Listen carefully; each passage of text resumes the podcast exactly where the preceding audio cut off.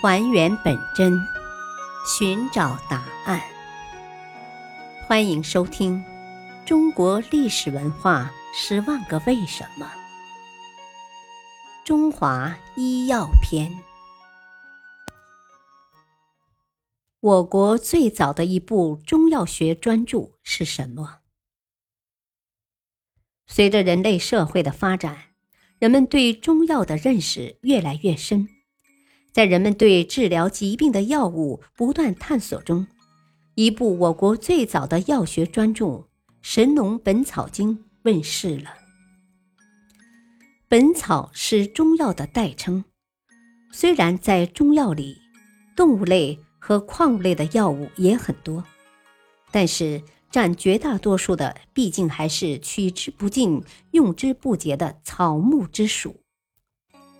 草木。种类多，用起来方便，因此常用本草指代全部中药。《神农本草经》的作者已经不可考了，冥界神农也像《黄帝内经》一样，是托古人之名的，也是用以纪念为治病救人、永尝百草而牺牲的神农。《神农本草经》。并非出自一时一人之手，是秦汉时期众多医学家总结、搜集、整理当时药物学经验成果的专著，是对中国中草药的第一次系统总结，成书于东汉。《神农本草经》是我国最早的一部药物学专著，对于药物特性及采摘。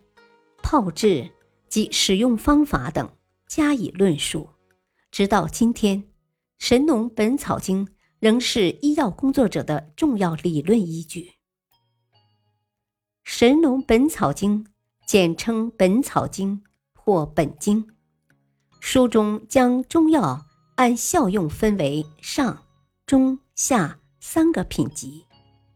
上品一百二十种。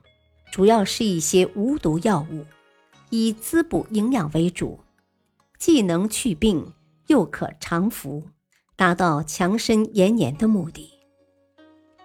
中品一百二十种，一般无毒或有小毒，大多数具有补养和去病的双重功效，但不可久服。下品一百二十五种，是以去病为主的药物。多数有毒，或药性很猛，有损人体正气，使用时要适可而止，不可过量服用。《